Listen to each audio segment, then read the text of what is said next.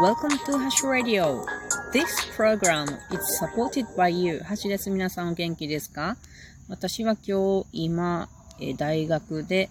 野生動物管理学の講義を受けてきたところで、大学より、あの、大学の素敵なね、あの、ベンチからお届けしております。周りは、欅の木がいっぱい生えております。しかし大学生の皆さんってイチョウの実がたくくさん落ちてても誰も拾わ拾わないものですね。私は拾いたいなと思いましたが、ちょっと人の目があるからやめときました。さて、野生動物管理学、今日は第3回目やったんですけれども、第2回のことをこちらの収録で話してなかったなぁと思って、ちょっと前回のことを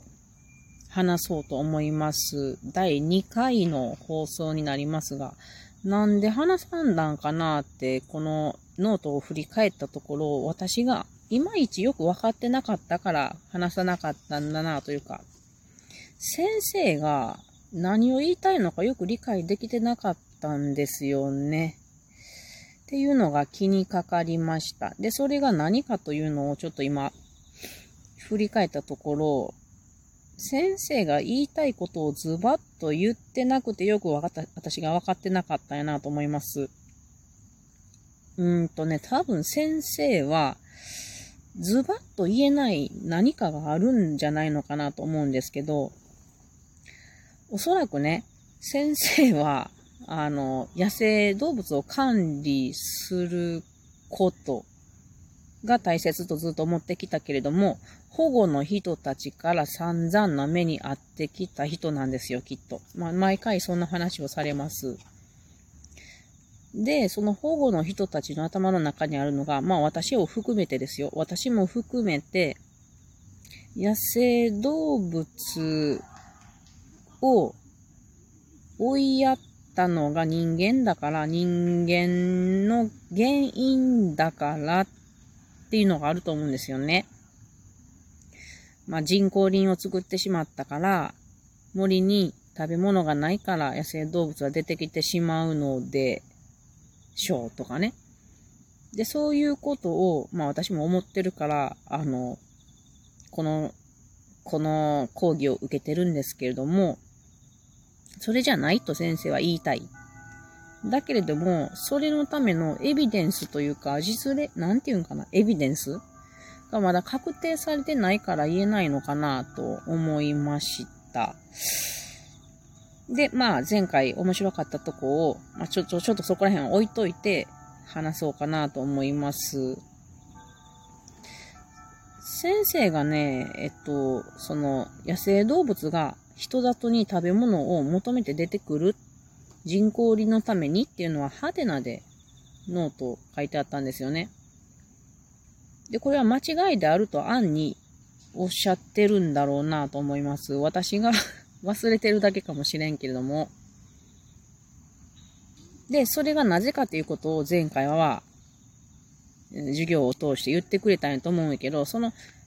こうであると言ったキーワードがなかったから、私の中で、うん、こうなんか、なんなんやろうみたいな感じで終わってたんやと思う。で、最初、先生が言ったのが、里山の真実ということですね。里山の姿というのを最初に話してくれました。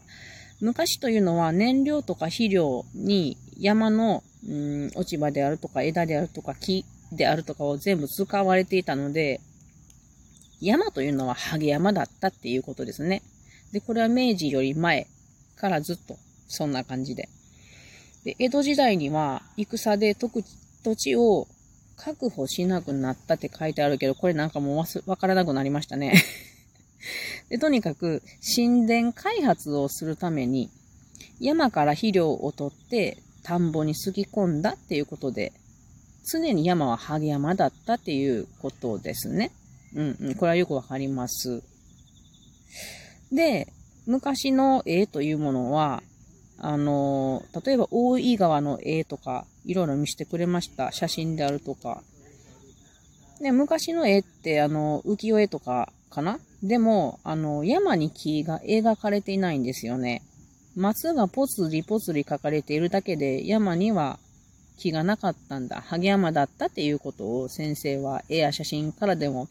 えー、見られますねっていうことで提示されました。あと、岡山県の北部地方の里山やと、たたら製鉄のために山から燃料を取った。それから瀬戸市で言えば、100年前の里山の写真やったかなを見せてくれたけど、本当にハゲ山でね。これは瀬戸物作りの天然料として、山から木を取ったからということですね。なので、ハゲ山だったっていうことを頭に入れなさいみたいな感じやと思うんですけどね。で、その後、あのー、エネルギーが変換された、まあ、エネルギー政策とか、木材などの輸入自由化が起こりまして、なので、これは国レベルの政策と関連して、森林が様子が変わってきたんですよね。その結果として、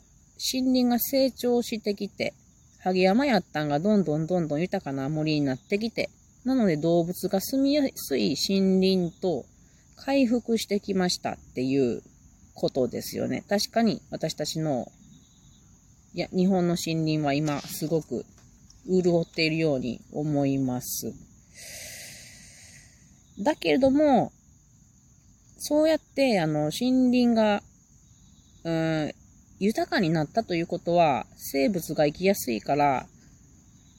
あの、人里に出てこないっていうことじゃないか。でも出てくるじゃないか。だから、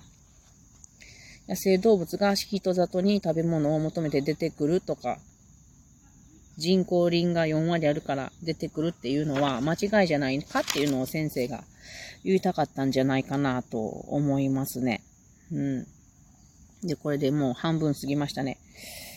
で、ざっともうノートはすっ飛ばして、私もよく、よくわからってなくてすいません。先生もなんか授業しにくいのかなともなんとなく思ってますが。で、えっと、こっから話すことは、日本の獣肉食の歴史とか面白かったからこんなことは話してみようと思います。昔日本人って、あの、狩猟で得た獣肉は食べていいけど、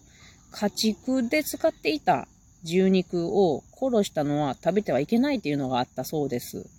で、足が多いほどダメと考えられることが多かったということなんですね。なので、まあ、魚はいいでしょう。で、まあ、次に鳥はまあいいでしょう。で、次に哺乳類、まあいいでしょう。やけど、家畜っていうのは、刺激のためっていう考えだったので、特に農業生産ではね、まあトラクターのような大切なものなので、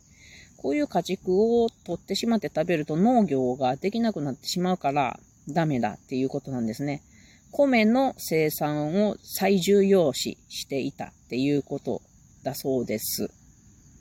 でも、あの、あ、デモじゃない、ごめん、間違えた。そんで、あ、面白いなと思ったのが、この哺乳類でも、あのま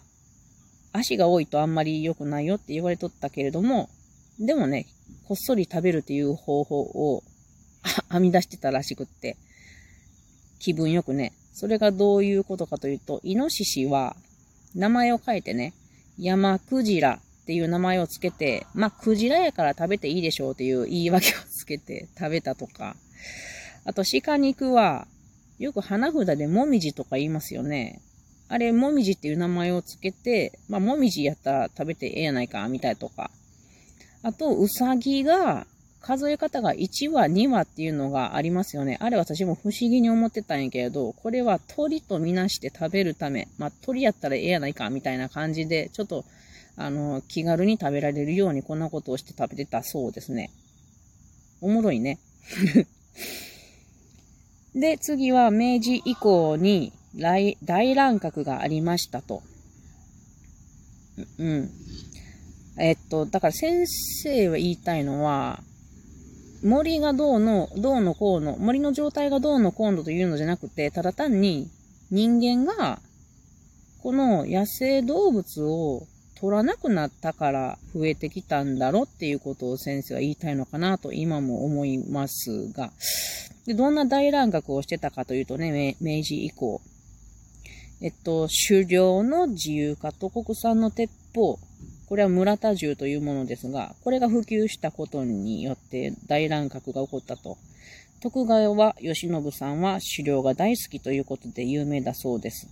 それから、外貨を稼ぐための輸出品として、天の皮とかを欧米にね、輸出していたと。でこの頃すでに毛皮銃は激減していたそうです。で、えっ、ー、と、北海道では1870年代には年間に5万頭以上の鹿皮を取って、それを輸出していたとか、利用していたんですね。で、エゾジ、エゾジカの肉も取っていたっていう話です。で、戦争の時には、軍部によって防寒用毛皮の組織的な収集っていうのがされていたので、まあ、こんだけあの人間が利用していたから、や、えー、っと、うん、イノシシとか鹿は数が少なかったんであろうっていうことなのかなと。これは私が今思ってることなので確かではありませんけれども、まあこんな感じでした。で、今日はこの軍部による要防寒用毛皮の組織的な収集というところを今日またあの話聞いて面白いなと思ったんで、また、えー、後日、えー、か今日かわからんけれど、第3回目の、えー、講義のことをレポートで話したいと思います。それでは皆さんまたねー。